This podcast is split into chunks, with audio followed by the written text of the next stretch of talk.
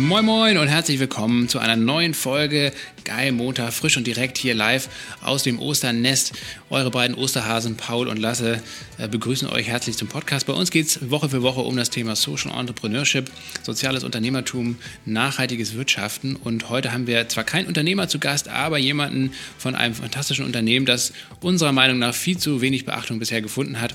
Und der Stefan Siemers, Paul, der ist für Veleda tätig und da geht es um Nachhaltigkeit.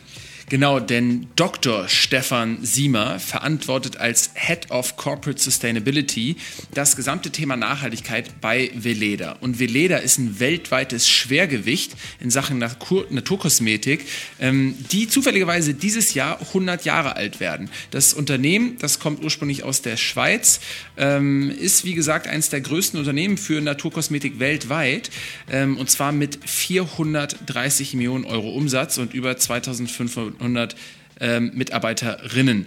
Ähm, die meisten von euch kennen Veleda wahrscheinlich aus den Drogeriemärkten oder aus den Apotheken.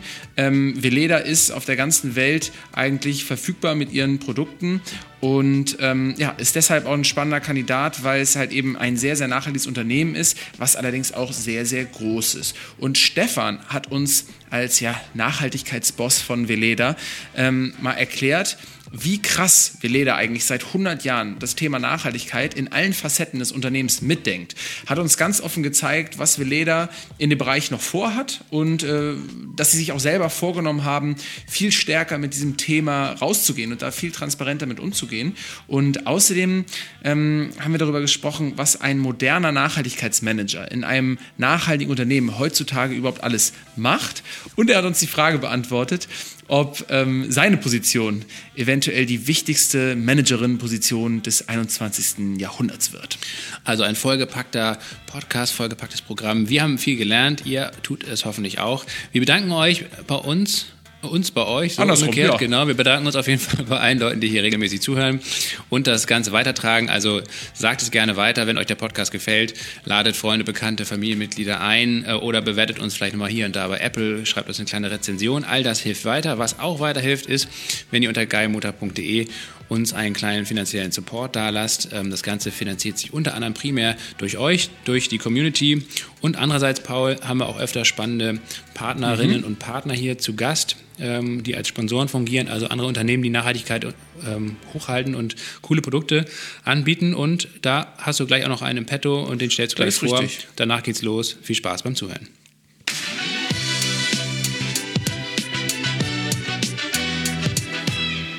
Ja, denn wir haben heute ziemlich coole Sponsoren, denn das Greentech-Startup Solar will auf jedes Dach der Welt eine Solaranlage bauen, damit das tägliche Leben möglichst CO2-frei oder sogar CO2-positiv gestaltet werden kann. Und dafür bietet Solar Solaranlagen für Privathaushalte an, indem man mit ihrem Solar Online-Konfigurator direkt auf deren Homepage seine eigene Anlage easy planen kann man dann ähm, persönlich telefonisch beraten wird und zum Schluss Monteure direkt zu einem nach Hause kommen um das eigene Dach mit einer Solaranlage auszustatten. Und dabei versteht sich Solar eben auch als digitaler Handwerksbetrieb, indem sie ihre Handwerker deutschlandweit mit einem Partnerportal vernetzen und bei der Digitalisierung der internen Prozesse unterstützen. Und so wie ich das jetzt verstehe, ist man damit nicht nur langfristig unabhängiger und spart eine ganze Menge bei den eigenen Stromkosten, sondern kann damit auch auf dem direktesten Weg sicherstellen, dass der eigene Strommix so nachhaltig wie möglich ist. Und ähm, ja, damit gehört Solar zu den Greentech-Startups, die sich aktiv für den Klimaschutz einsetzen und so eine klimafreundliche Welt von morgen erschaffen wollen. Und ähm, ja, wenn ihr ein Eigenheim habt und sowieso Interesse an Solaranlagen habt, dann ist das, glaube ich, ein sehr, sehr unkomplizierter Weg, um direkt an eine eigene Solaranlage zu kommen. Und ähm, ja, in dem Bereich hat Solar einfach schon echt eine Menge auf die Beine gestellt. Werdet ihr auch vielleicht in einer späteren Folge in den kommenden Wochen auch nochmal direkt hören. Und ähm, wenn ihr ansonsten Bock habt, die Energiewende genauso mitzupushen, dann ähm, checkt das ab auf solar.de slash karriere, denn das Solar-Team sucht einige neue Kolleginnen in ja, bestimmt 10 bis 15 verschiedenen Arbeitsbereichen. Macht das und vielen, vielen Dank an Sola fürs Sponsern der heutigen Folge.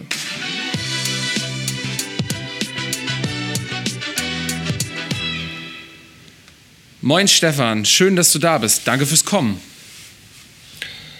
Moin Paul. Wo sitzt du gerade? Ich sitze gerade an meinem äh, Tisch hier in meiner kleinen Wohnung in Basel, direkt am Rhein, so zehn Kilometer weg von meinem Büro. Das klingt schon fast nach ja, so, einer, so einer gewissen Sesshaftigkeit, wenn du jetzt beschreibst, du sitzt da am Rhein in deiner kleinen Wohnung ähm, und, und, ja, das, das klingt ja schon fast nach ähm, Gemütlichkeit. Ja, das, äh, also die Schweiz hat ja, hat ja viel Gemütlichkeit. Ich komme ja äh, aus dem Norden, bin erst seit drei Jahren hier und, und äh, schaue das auch noch ein bisschen so von außen immer an, wie das hier ist. Aber man darf die Gemütlichkeit nicht, äh, nicht unterschätzen. Da ist ja ein sehr, äh, sehr effizienter und effektiver Kern drin. In der Gemütlichkeit? In der Schweizer äh, Version der Gemütlichkeit. Achso. okay, ja. Ähm, muss man denn ein bisschen gemütlich sein, äh, wenn man 100 Jahre alt werden will? Ich glaube, es schadet nicht, ne? da so ein bisschen, äh, bisschen auch so eine Langfristperspektive zu haben und äh, auch vielleicht nicht, nicht äh, die ganze Zeit sprinten zu wollen, sondern auch mal bereit zu sein, einen kleinen Umweg zu gehen oder äh, ein bisschen Druck äh, auch aus dem Motor zu nehmen und äh, natürlich müssen auch die Umweltbedingungen stimmen. Mhm. Und wie fühlt sich das an, 100 Jahre alt zu sein? Also ähm, ich vermute, du spielst auf äh, den Geburtstag äh, der, der Firma an, bei der ich arbeite, die Veleda. Ähm, ja. Ich selbst äh, bin jetzt 51 und äh, muss mich deswegen immer da so ein bisschen reinversetzen, wie das, wie das wohl mit 100 Jahren ist. Also ich, mir reichen schon 51 Jahre persönlich. Ja, weil das das erste Jahr ist, wo du jetzt quasi näher an der 100 bist als an der 0, ne? Ja, genau. Ich ignoriere das nach Kräften. Tut mir leid, ja. Dank, danke für den Hinweis. Ja, guter Einstieg hier. Ger Gerhard, ähm, nee, Gerhard aber Roth hat mal gesagt, Alter ist ein Massaker. Und, äh, oh. und äh, ich finde auch, da, äh, da ist ja was dran. So, ist so ne? das Gegenteil von dieser Bild der Frau-Überschrift, dann immer so 60 ist das neue 70 oder ist das neue 50 oder was weiß ich. Ähm, das, da da gibt es ja auch gefühlt alle 20 Jahre jetzt eine neue Zahl, die eine alte Zahl ersetzt. Aber merkt man das denn eigentlich in einem Unternehmen, hm, dass halt eben diese Organisation schon so alt ist oder merkt man das im Alltag eigentlich gar nicht? Also was, äh, da ist die Antwort ein klares Ja und ein klares Nein. Also ich finde, dass wir ähm, von der Organisation, auf die du angesprochen hast, äh, sehr, sehr frisch sind. Und äh, ich kann mir vorstellen, das weiß ich nicht, weil ich nicht dabei war, aber dass diese Frische das letzte Mal so während äh, der Gründerzeit, so kurz nach dem Ersten Weltkrieg, äh, da war. Also ich erlebe uns als äh, sehr jung, äh, auch in der Interaktion ähm, und auch als sehr experimentierfreudig und in einer Aufbruchstimmung seiend. Da ist eine große, große Frische, also von daher ein klares Nein und äh, ein klares Ja, weil es natürlich eine äh, starke Gravität hat und auch dieser Gründungsimpuls aus der Anthroposophie heraus ähm, eigentlich was Überzeitliches ist und äh, ganz, ganz tief geht. Und wir dadurch doch eine, eine sehr tiefe Wurzel haben und äh, so eine tiefe Wurzel, die braucht ja eine gewisse Zeit. Kannst du die Wurzel nochmal beschreiben? Ja, das Unternehmen ist äh, ja von, äh, von Personen gegründet worden, von drei Menschen, wenn man so will. Äh, Rudolf Steiner, dem äh, Begründer äh, der Anthroposophie, zusammen mit Ita Wegmann, einer holländischen Ärztin und Unternehmerin. Äh, ähm, und da sind ja auch diese Qualitäten zusammengekommen. Das war ja so um, um die 1920er Jahre herum. Und dann kam noch ein Herr Schmiedel dazu, ein äh, Chemiker und äh, Pionier der Herstellung von Arzneien und Kosmetika. Und die drei haben äh, Veleda zu einem Unternehmen gemacht. Und da ist äh, ja ganz viel äh, Geist und Aufbruchstimmung dieser Zeit natürlich äh, hineingeflossen und von Anfang an der Wille, es, es anders zu machen und äh, ein Unternehmen zu gründen, dessen Existenzzweck es nicht ist, äh, viel Geld für die Aktionäre oder die Eigentümer zu erwirtschaften, sondern äh, einen spezifischen Sinn zu erfüllen. äh, nämlich anders zu wirtschaften, auch einen aktivistischen Impuls in die Gesellschaft zu senden, einen Veränderungsimpuls und anthroposophische Arzneimittel zu produzieren, die es damals sonst gar nicht gab, und auch Naturkosmetik auf hohem Standard zu produzieren.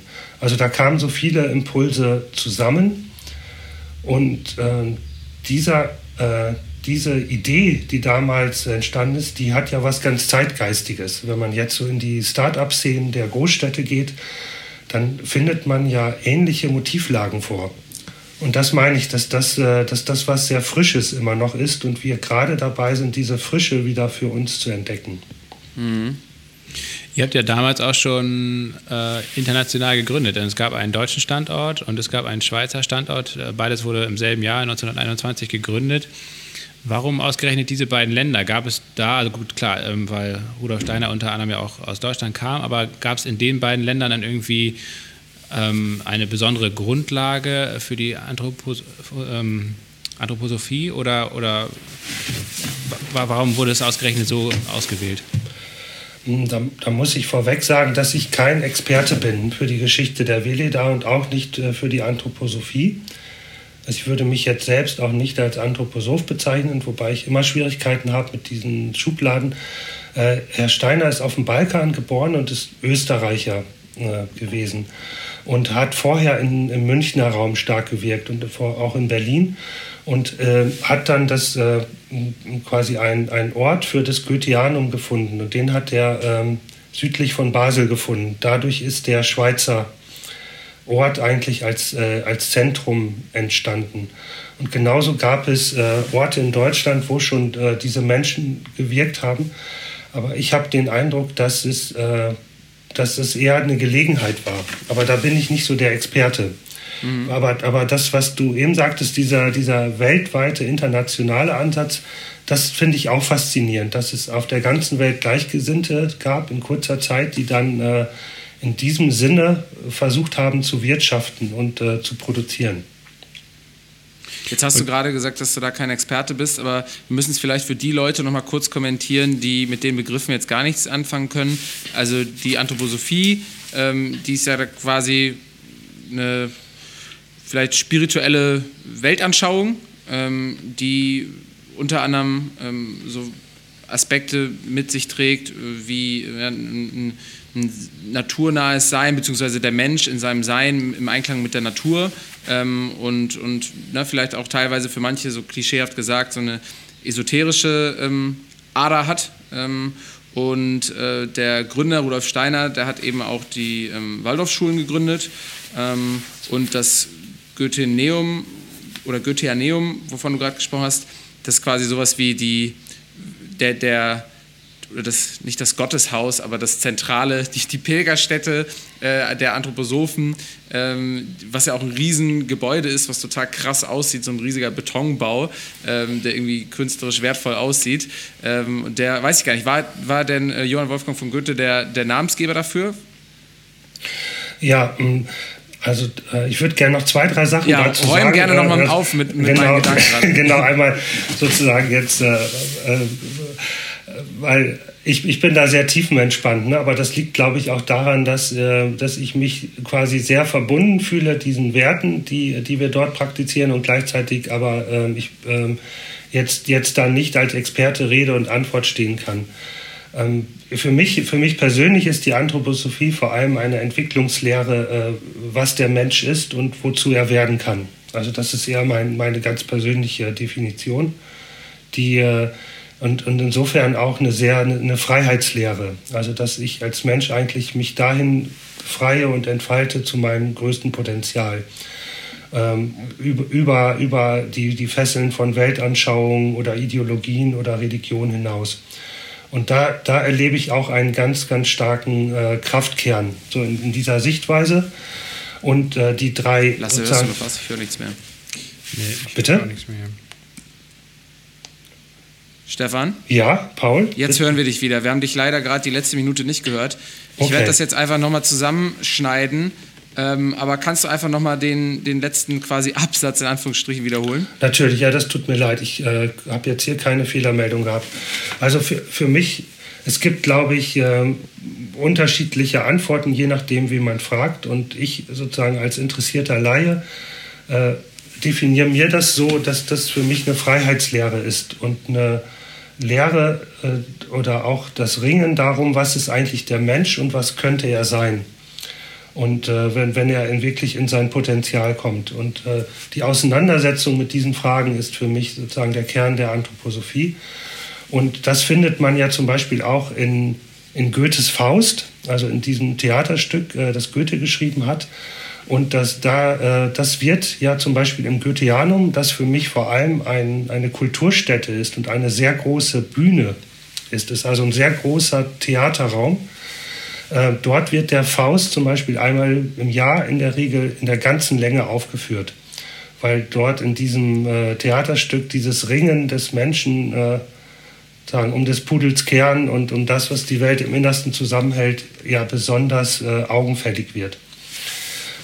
Das, ähm, das ist so diese, diese definitorische Seite und äh, wie man sich selbst da einen Zugang zu verschafft. Und was be am bekanntesten ist von der Anthroposophie, neben den sozusagen äh, immer wiederkehrenden Diskussionen, was es eigentlich ist, ob es esoterisch ist oder liberal und, äh, und wer da mit wem äh, welche äh, sozusagen Kämpfe aussteht, gibt es drei starke Marken, die aus äh, sozusagen direkt von Rudolf Steiner impulsiert sind. Äh, das ist einmal Veleda, das ist die Waldorf-Bewegung, Waldorf-Schule und das ist Demeter als, sag ich mal, Qualitätssiegel mhm. äh, im, im Bio- und Ernährungsbereich. Sozusagen da als der Goldstandard. Das sind alles drei direkt auf die anthroposophische Bewegung zurückgehende Impulse. Mhm. Okay, danke, dann danke dafür, dass du da nochmal aufgeräumt hast mit äh, meinen wilden Assoziationen, die ich jetzt rausgehauen habe.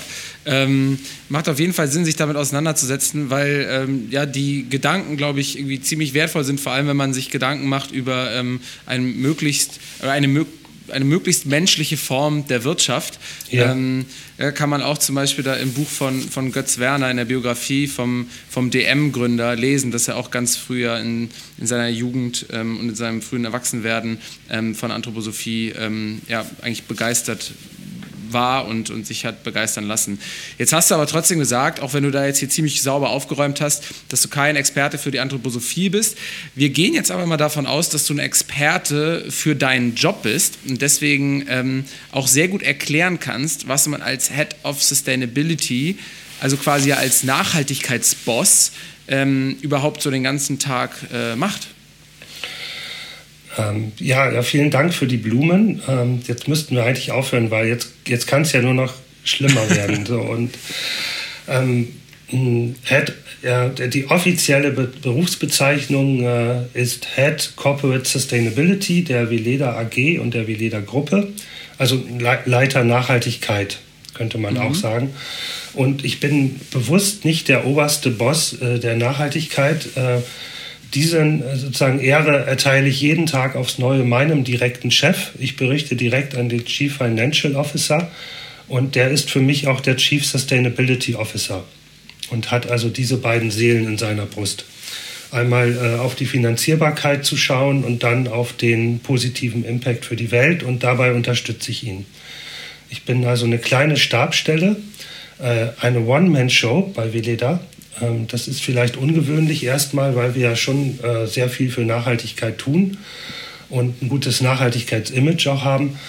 Und äh, der Grund ist, äh, dass wir ein sehr dezentrales Konzept fahren. Also wir wollen die Expertinnen und Experten in den jeweiligen Fachabteilungen haben. Und meine Vision ist natürlich, dass alle Menschen bei Veleda, das sind mehr als 2500 weltweit, sich wie äh, Nachhaltigkeitsmanager fühlen dass die also jeden Tag bei jeder kleinen Entscheidung, die sie zu treffen haben, äh, schauen, geht das auch ein bisschen nachhaltiger? Oder können wir, können wir das insgesamt vielleicht äh, auf eine neue äh, Weise machen, die eine positivere Wirkung für Mensch, Umwelt und Gesellschaft hat? Das ist, das ist eigentlich meine Mission bei WDDA.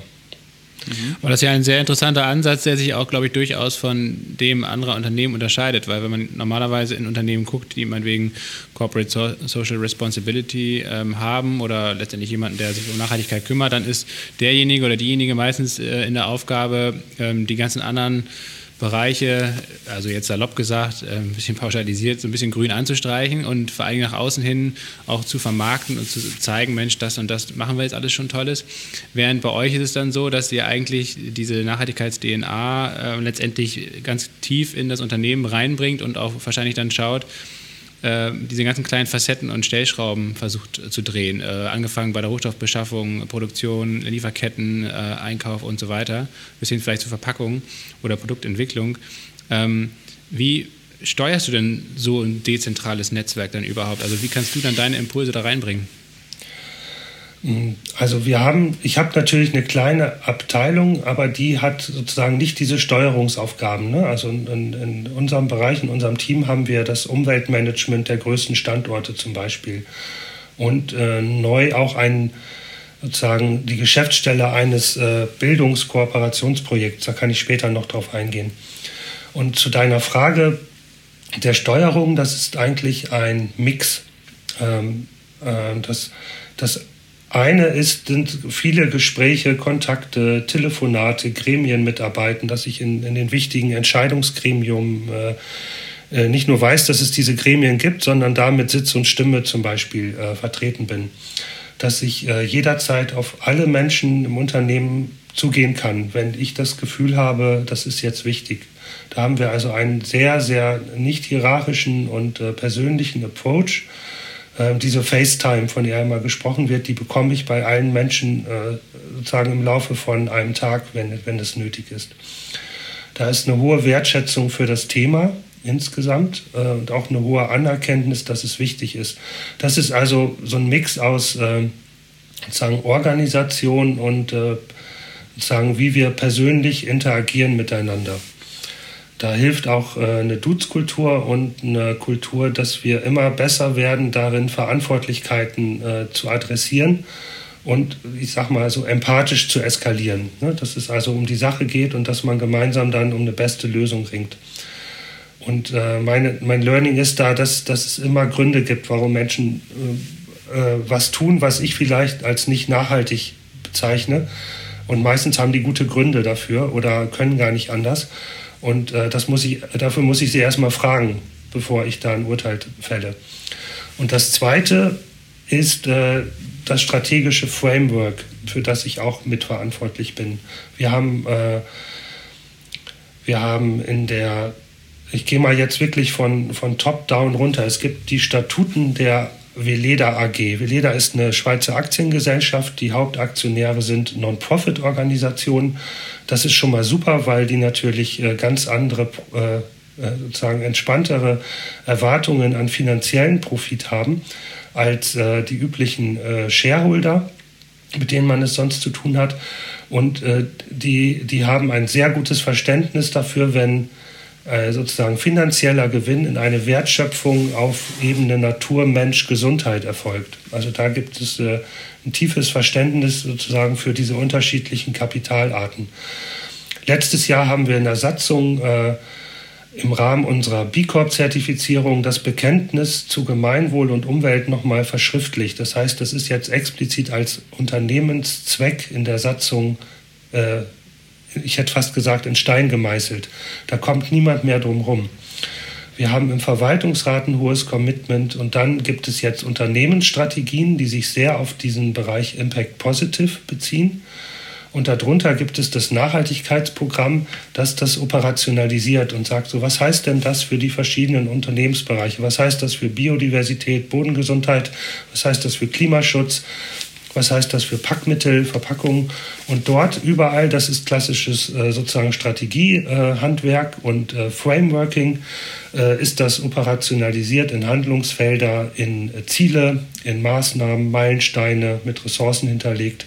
Das ist äh, quasi die klassische Arbeit und damit das alles ausgerichtet bleibt, arbeite ich dafür. Es ist eigentlich eine ganz klassische Querschnittsstelle oder Querschnittsfunktion, oder?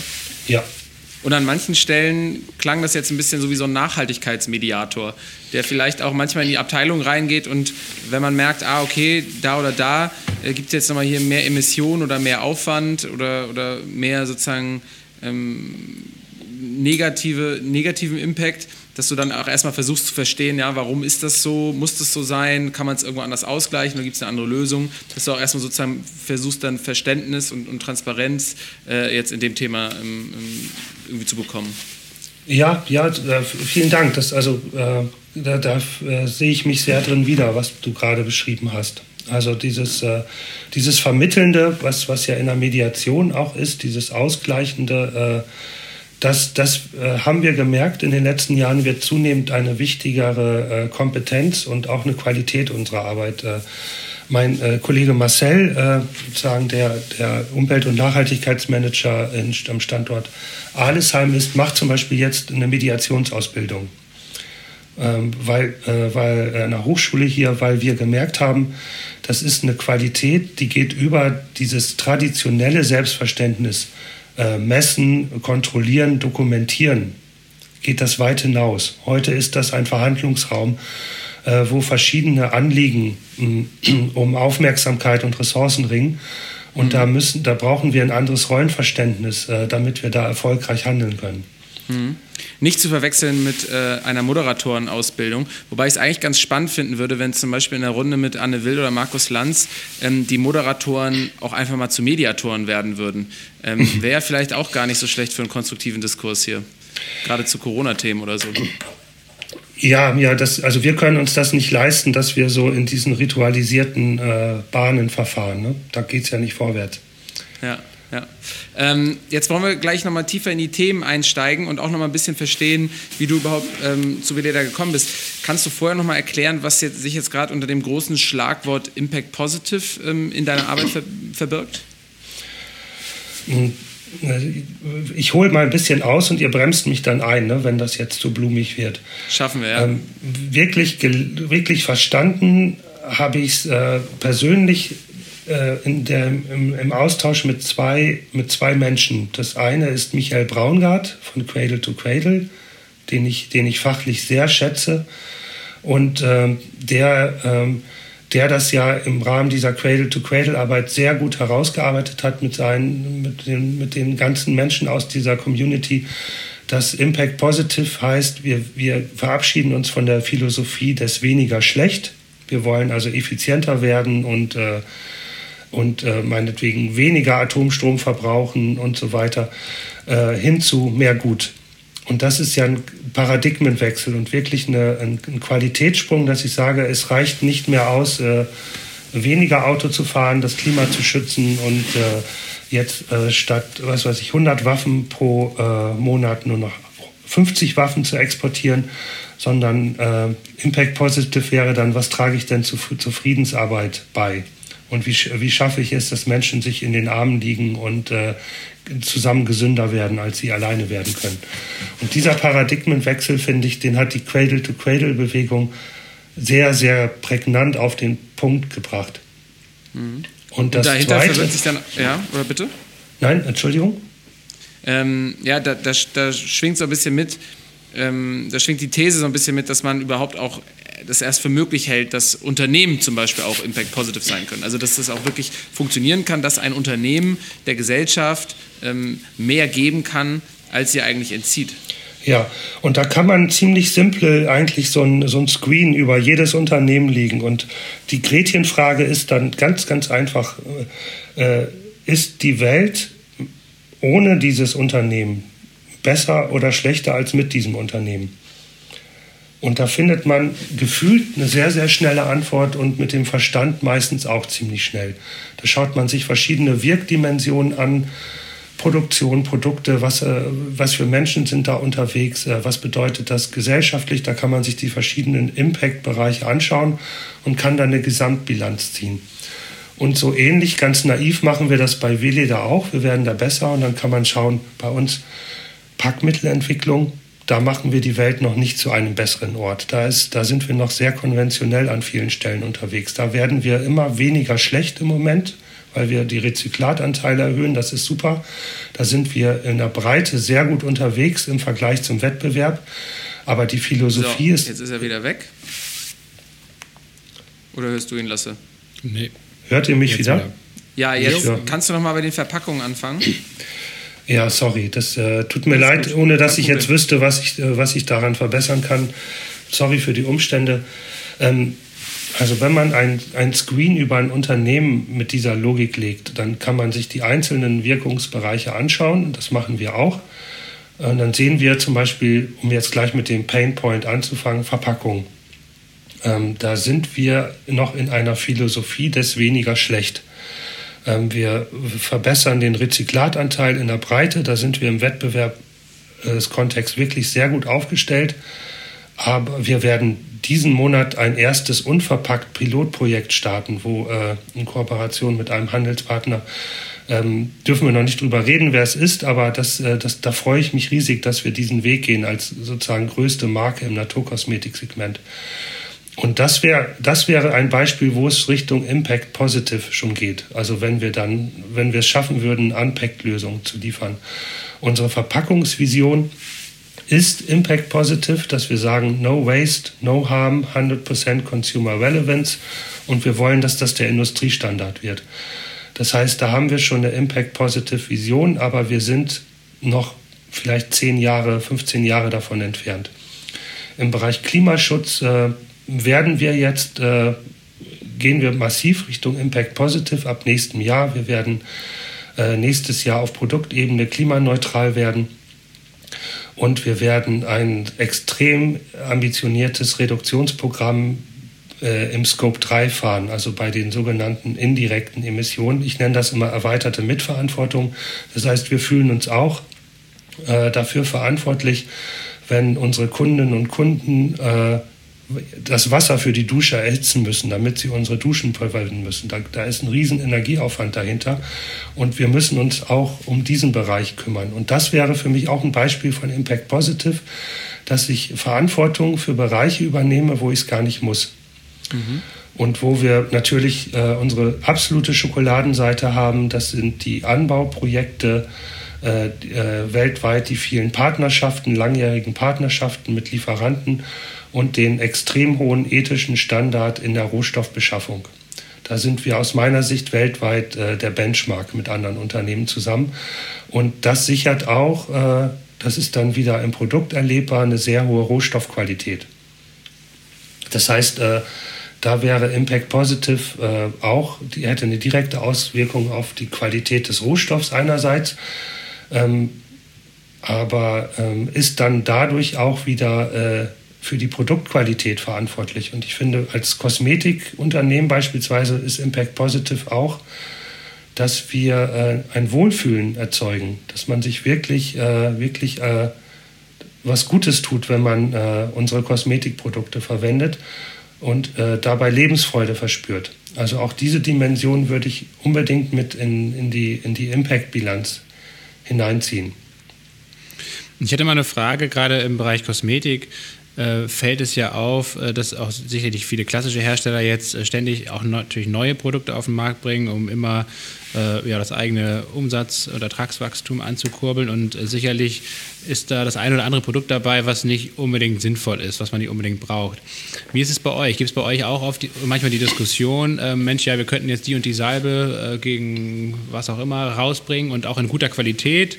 Äh, und mit allen ethischen und Umweltstandards und so weiter und so fort. Aber der Nutzen ist gar nicht so richtig da und äh, die herkömmlichen Produkte, die wir am Markt haben, könnten das genauso gut bringen. Also ist bei euch auch so manchmal dieser Konflikt spürbar zwischen einerseits neue Innovationen auf den Markt bringen, mehr in Marketing reinhauen oder den Leuten das Gefühl geben, Mensch, die Salbe brauche ich jetzt auch noch oder ähm, das Gegenteil und zu sagen, ey, wir haben hier ein gutes Produktsortiment und das wird jetzt auch nicht mehr erweitert.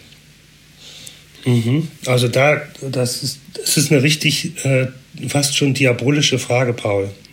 das ist, weil, weil sie von Lasse kommt, da ziehe ich äh, mich raus, nehme ich mich aus der Schusslinie. Entschuldigung, Lasse, bei mir war gerade Paul, äh, aber Entschuldigung, äh, Lasse, Lasse, das, äh, weil, weil da, da berührst du eigentlich, finde ich, den, den Kern sozusagen von, von, kapitalistischem, von der kapitalistischen Wachstumslogik und von der Frage, ähm, wie, wie weit gehen Firmen eigentlich? Und äh, ähm, ja, aber gerade deswegen frage ich, weil solche Unternehmen wie ja, ihr, ja. die halt solche hohen Maßstäbe haben an sich selbst und auch an ihre Produkte, äh, da ist der Konflikt ja noch viel, viel größer, würde ich jetzt mal sagen, als jetzt bei, keine Ahnung, äh, äh, irgendeinem anderen klassischen Konzern, äh, wo das sowieso eigentlich zum Konzept gehört, möglichst viel rauszubringen und, und den Leuten auch äh, doppelt und dreifach äh, irgendwas zu verkaufen, was sie eigentlich gar nicht brauchen. Ne? Das ist ja, ja bei denen ja. nicht das Problem und auch wahrscheinlich kein Konflikt, aber bei euch ja wahrscheinlich schon. Ja, also ähm, ich, ich versuche mal äh, das auch wieder auf mehreren Ebenen, also ganz, äh, um, um ganz ehrlich, persönlich ehrlich zu antworten, das ist ein, ein Grundkonflikt und äh, dem sind wir auch ausgesetzt erstmal. Und den haben wir noch nicht äh, sozusagen zu Ende durchdacht oder haben noch keine sozusagen pressetaugliche Antwort darauf. Das, äh, wir schauen, wie machen das andere, um da zu lernen. Da ist für mich der, der Benchmark an Bewusstheit äh, Patagonia ähm, die sind ja vor ein paar Jahren mit dieser Kampagne zum Black Friday, äh, Don't Buy This Shirt, hieß die, glaube ich, ich weiß nicht, ob ihr die kennt, mhm. äh, sind die sehr, äh, sehr berühmt geworden nochmal und haben sich da schon als Kapital äh, konsumkritisch positioniert. Und äh, das nehme ich denen noch ab, wie, wie fast alle anderen auch. Es hatte aber für ihren um Umsatzentwicklung genau den paradoxen Effekt. Also die sind dann in den nächsten Jahren rapide gewachsen und haben die Milliardengrenze durchstoßen, wenn ich mich richtig erinnere. Und die haben jetzt nochmal einen, einen, einen Batzen draufgelegt und haben gesagt, nein, wir nehmen das wirklich ernst, wir gehen jetzt viel mehr in Richtung äh, regenerative äh, Wirtschaftssysteme, wir wollen Second-Hand-Handel machen, wir wollen Repair-Services machen. Es muss eigentlich äh, dahin gehen, dass man eine Jacke ein Leben lang nutzt oder dann wirklich einen Kreislauf schließt. Und da, äh, da ziehe ich echt den Hut, wie, wie die das machen und mit welcher Konsequenz die das machen. Und äh, bei Veleda, äh, ähm, was wir machen, ist, wir diskutieren diese Fragen ernsthaft, meinetwegen äh, in den obersten Führungszirkeln, in der Geschäftsleitung, äh, auf der zweiten Führungsebene. Und äh, da geht es richtig zur Sache, weil wir äh, die, eine, sozusagen das eine Extrem wäre das, was du sagtest, Lasse, nur noch mal auf die Spitze getrieben und sagen, wir müssen eigentlich Degrowth machen. Äh, wir sind schon über die planetaren Belastungsgrenzen hinaus. Und die anderen sagen, nein, wir müssen wachsen. Äh, und da sind eigentlich die beiden wichtigsten ethischen Argumente auch, ähm, wenn wir es schaffen, den konventionellen Marktanteile abzuluxen, ist das insgesamt besser für die Umwelt. Weil wir äh, zertifizierte Naturkosmetik mit hohen Bioanteilen und extrem ethischen Anspruch machen. Und je mehr Produkte davon verkauft werden, desto besser ist das schon auf dieser Ebene, aber desto besser ist es auch für die gesellschaftliche und wirtschaftliche Transformation. Und das zweite ethische Argument, was diese Seite anführt, ist, dann haben wir auch mehr Geld, um wieder die Welt zu einem besseren Ort zu machen. Dann haben wir mehr Geld für noch mehr Anbauprojekte, für mehr Klimaschutz, für nachhaltigere Packmittel. Und ähm, das, das spannt so für mich den Bogen dieser Argumente auf, äh, die wir sehr sozusagen sehr intensiv intern diskutieren. Und ähm, irgendwann muss es dann zur Schur kommen oder zur Entscheidung. Und ich, äh, äh, für die nächsten Jahre sind wir klar positioniert. Wir wollen weiter wachsen. Und zwar im Rahmen unserer ethischen Standards. Aber wir wollen äh, Marktanteile gewinnen, wir wollen Umsatzwachstum haben. Und äh, ich sehe es als meine Aufgabe, äh, mich dazu zu committen. Ich habe das auch mit empfohlen, weil für mich äh, dieses Argument am stärksten ist, äh, es ist mir wichtig, ich sehe, dass der, das Segment insgesamt wächst und ich möchte gern den konventionellen Anbietern Marktanteile abnehmen. Das finde ich ein sehr, sehr charmantes Ziel und das finde ich auch für die sagen, Gesamtökologie der, des Planeten klug, das zu machen. Und ich kann mir vorstellen, dass das in einigen Jahren äh, das Bild sich wechselt und wir merken, wir sind, kommen in einen gesättigten Phase wie Patagonia jetzt und sagen, jetzt äh, gehen wir bewusst äh, Schritte des Degrowth, verzichten auf Umsatz, verzichten auch auf Erträge und äh, schrumpfen uns erstmal wieder. Ich finde das eigentlich ein ganz schönes Bild, dass quasi der Nachhaltigkeitsmanager ähm, seinen Geschäftsführern oder dem Board auch empfiehlt, eine Wachstumsstrategie einzuleiten und anzuführen und durchzuziehen. Ja, ähm, aber nicht um jeden Preis, das ist ganz nee, wichtig, ne? sondern ja. zu sagen, so, Wachstum ja, aber wenn, sozusagen, dann muss äh, sozusagen ein guter Teil des zusätzlichen Ertrags muss dann auch äh, für, für das Gute des Planeten sein. Da werden wir im nächsten Nachhaltigkeitsbericht schon einiges zu sagen, wie wir das realisieren. Der erscheint Ende nächsten Monats. Und das Zweite ist auch zu sagen, äh, lass uns von diesem Ja-Nein, Schwarz-Weiß-Denken abgehen und sagen, dass äh, wir bewegen uns eigentlich die ganze Zeit in, in, in moralischen und äh, ethischen Grauzonen.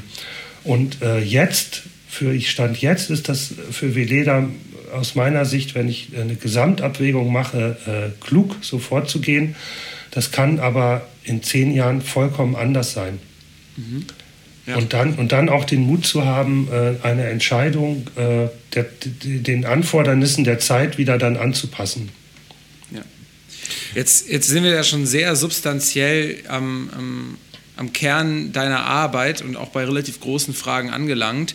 Ähm, wir wollen jetzt auch nicht mehr den großen Schwenk durch deine Biografie machen, aber vielleicht kannst du mal erklären, ähm, wo du als vielleicht auch B2C-User deinen ersten Touchpoint, also quasi, wann hast du das erste Mal so eine Veleda-Tube irgendwo gesehen oder wann hast du das erste Mal eine Erfahrung mit Veleda gemacht in deinem Leben? Auch daran erinnere ich mich sehr gut. Ähm, da bin ich halt quasi den, den klassischen Weg der, wie nennt man das, Consumer Journey gegangen. Ja. Ähm, ich bin sehr früh Vater geworden. Also mein, äh, die, meine damalige Frau äh, und ich, wir kannten uns ganz kurz erst, haben uns im Studium kennengelernt und äh, ich war Anfang 23, äh, Anfang, ich war 22 noch, da waren wir schon schwanger und dann äh, waren wir wirklich sehr krass drauf, so ökologisch und äh, sehr dogmatisch und wollten eine Hausgeburt machen. Und also alle, wir haben drei Kinder zusammen und alle Kinder sind zu Hause geboren. Und da hatten wir natürlich eine sehr intensive Beziehung dann auch mit unserer Hebamme, die uns da sehr gut unterstützt hat. Und äh, da gehörte das zur Basisausstattung dieser Hebamme.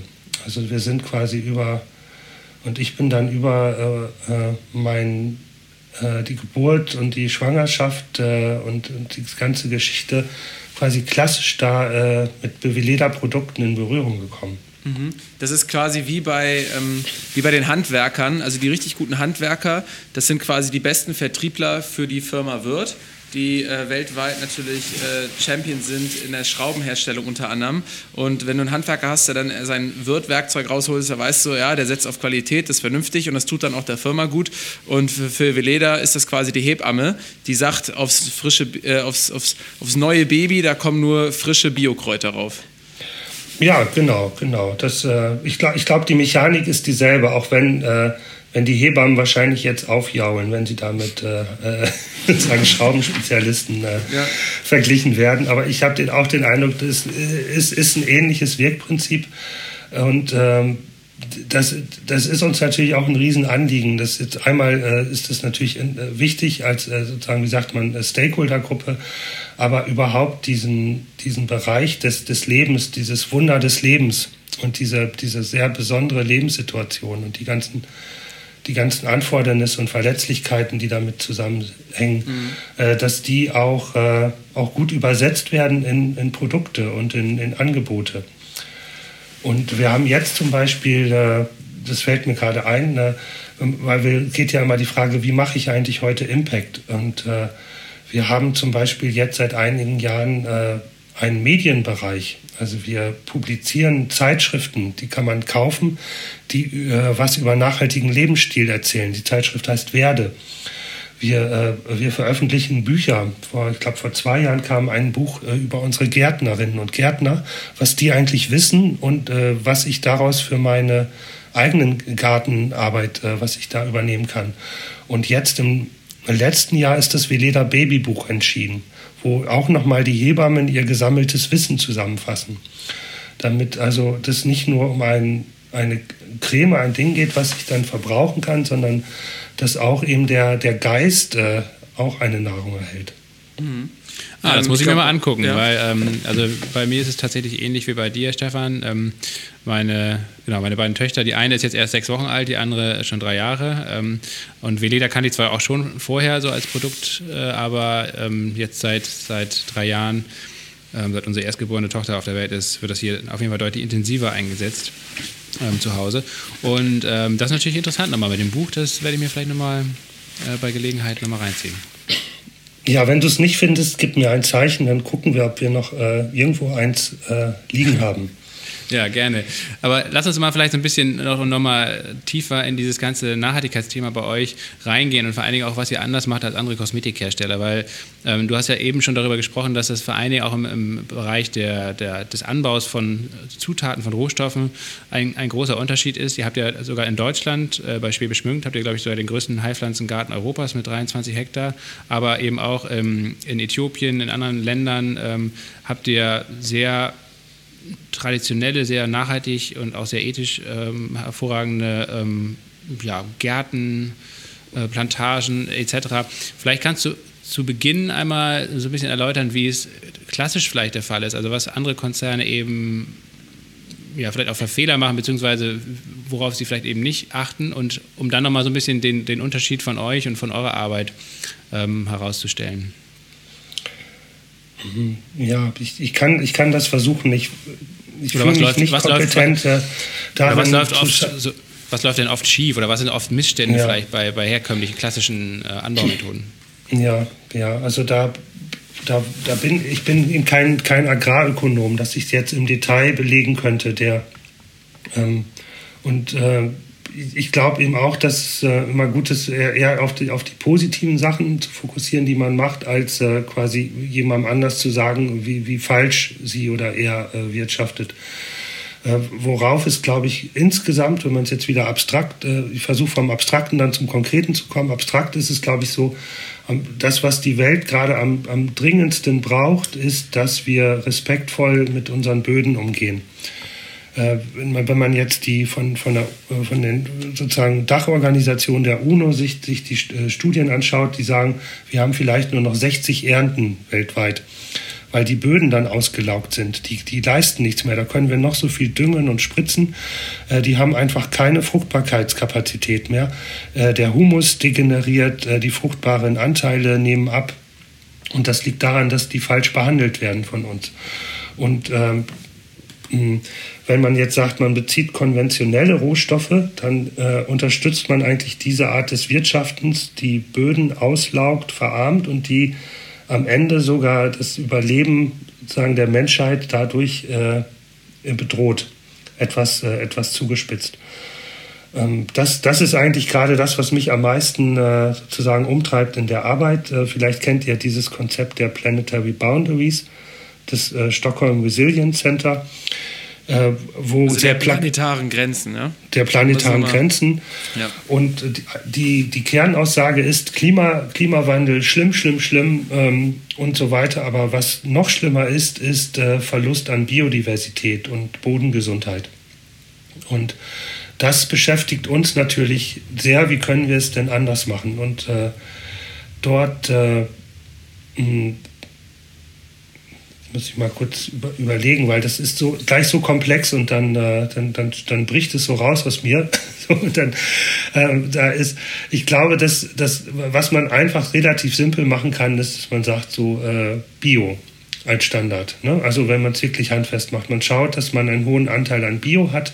Nicht alles gibt es in guter Bioqualität, aber fast alles. Und dass man sich dort dann für äh, den Mehrpreis in Kauf nimmt, dann hat man schon mal äh, sozusagen eine viel geringere Vergiftung der Böden erreicht, was dann wieder förderlich ist für die Biodiversität. Das Zweite ist, dass man schaut, wie, wie werden denn die Böden bearbeitet also das, was heute in einem Stichwort regenerative Wirtschaft, regenerative Landwirtschaft läuft. Da ist vor allem aus dieser regenerativen äh, Landwirtschaftsbewegung kommen sehr, sehr inspirierende Impulse, äh, wie man die Bodenfruchtbarkeit, den Humusaufbau und so weiter fördern kann. Ähm, wir sind natürlich sehr verbunden mit äh, der Demeter-Bewegung, haben dann Riesenrespekt, eine hohe Wertschätzung für die Art, wie äh, sagen im Demeter-Paradigma äh, die äh, Böden entwickelt werden, wie quasi das als gesamtes Ökosystem aus, aus Tieren, Pflanzen, Menschen, äh, Böden äh, sozusagen zu einem Wachstumsmodell kommt. Und ähm, das wäre dann das Zweite, man sagt eben wieder in diesem äh, Impact-Gedanken nicht weniger schlecht, äh, äh, sondern mehr gut. Wie schaffe ich es denn, Humus aufzubauen? Wie schaffe ich es denn, Bodenfruchtbarkeit zu steigern? Und da sind wir äh, in unseren Bereichen dran, das zu analysieren. Das machen wir wieder mit wissenschaftlichen Modellen, auch mit dem sogenannten True Cost Accounting in unseren eigenen Lieferketten, dass wir uns ganz genau anschauen, wie ist denn die Nutzwirkung und die Schadwirkung äh, ähm, auf den Feldern, wenn wir zum Beispiel Calendula in Hessen anbauen, in sehr ambitionierten Biostandard im Vergleich zu konventionellem Calendula-Anbau. Und das können wir mittlerweile sogar in Euros äh, belegen, wie viel ähm, äh, wie viel besser äh, Calendula-Anbau ist. Bei Calendula habe ich die Zahlen jetzt im Kopf. Da ist es äh, sozusagen, kann man sagen, man hat etwa eine Schadwirkung von 500 Euro pro Hektar und Jahr bei konventionellem Calendula-Anbau. Das heißt, da, da ist äh, der Verlust von Bodenfruchtbarkeit, äh, der, die Klimawirkung, äh, Eingriffe in den Wasserhaushalt und so weiter mit drin. Und wir schaffen es durch äh, sozusagen unseren Vertragspartner für Calendula in Hessen, äh, im, äh, in Biostandard das auf 100 Euro Nutzwirkung zu drehen. Da haben wir also eine sechsfach positivere Wirkung und kommen in den positiven Bereich. Das ist ein, ein, ein Beispiel, wie wir, äh, wie wir mit solchen äh, Analysen umgehen und das dann bei uns äh, gezielt nutzen, um dann zu gucken, wie können wir denn, was können wir denn bei Calendula noch machen. Ein zweites Beispiel ist Granatapfel aus der Türkei, ähnliche äh, wichtiger Rohstoff für uns. Ähm, den, da ist alles toll eigentlich im positiven Bereich, nur das muss bewässert werden und die Energie für die Bewässerung kommt aus äh, konventionellen Quellen. Ich glaube, Gas oder Öl wird dort verwendet, weil wir noch keine äh, regenerativen Energieversorgungssysteme dort an dieser Stelle haben. Und allein diese Energieversorgung für die Bewässerung schlägt so stark ins Kontor, dass es insgesamt eine negative Gesamtwirkung gibt. Und jetzt, wenn wir das jetzt verstanden haben, dann ist natürlich äh, der nächste Schritt zu schauen, wie kriegen wir dort vor Ort eine äh, Energieversorgung aus erneuerbaren Quellen hin. Das heißt, wir schauen jetzt auch noch auf die Bodenfruchtbarkeit äh, aber vor allem schauen wir uns quasi das ganze System an und äh, überlegen gerade, äh, kriegen wir da äh, meinetwegen mit Solarpanels oder mit, mit, äh, mit Bio, äh, sozusagen biologischen Energieversorgungssystemen irgendwas hin, damit wir dort auch insgesamt in, zumindest auf eine schwarze Null kommen. Das sind also verschiedene Beispiele, wie man, wie man sich dem annähern kann. Hm. Das klingt ja alles äh, sehr substanziell und, und gut durchgedacht, aber du, diese, diese Wachstumsstrategie, die du quasi deinem Management Board ja auch empfohlen hast, den Geschäftsführerinnen empfohlen hast, die greift ja dann, wenn oder die macht deshalb Sinn, weil mehr Leute quasi auch vernünftige Produkte kaufen sollen, weil ihr glaubt, dass es halt irgendwie Sinn ergibt, wenn eben ähm, immer mehr Menschen auch äh, ja, vernünftige ähm, Bioprodukte im Bereich Naturkosmetik nutzen, ähm, die ihr eben herstellt. Da seid ihr dann auch sehr selbstbewusst, glaube ich, dass ihr sagen könnt, hey, ne, wir können dahinter stehen und wir glauben daran, dass das vernünftige Produkte sind. Ähm, aber wie gesagt, es ist immer auch damit verbunden, dass überhaupt erst Leute eure Produkte kaufen müssen damit ähm, ihr letzten Endes dann auch den Impact in Anführungsstrichen haben könnt. Und ähm, da frage ich mich manchmal so, ähm, wie dann wiederum, oder dass es eigentlich so zwei positive Aspekte hat, wenn man auf euren Preis schaut, weil die meisten Leute, die ähm, euch heute kennen, die kennen euch, glaube ich, nicht, weil sie selber eine Hausgeburt gemacht haben oder weil es Hausgeburten sind, sondern weil ihr einfach eine riesen Präsenz habt, also in den Drogeriemärkten, in den Supermärkten oder in Apotheken. Und da fällt einem ja auch gleich auf, dass ihr ein bisschen teurer seid als das, was es vielleicht sonst so beim Rossmann äh, ähm, so, so im, im Bereich äh, Hautpflege gibt.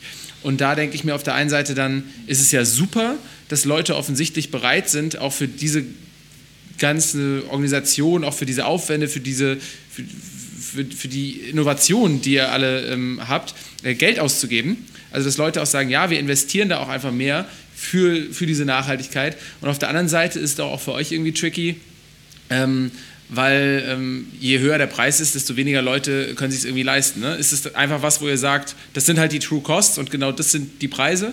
Oder ähm, gibt es da vielleicht auch bei euch mal eine Debatte, dass ihr sagt, na, das wäre eigentlich geil, weil wenn es jetzt vielleicht doppelt so viele Leute kaufen würden, dann könnten wir es vielleicht auch noch günstiger machen und das muss ein Ziel sein?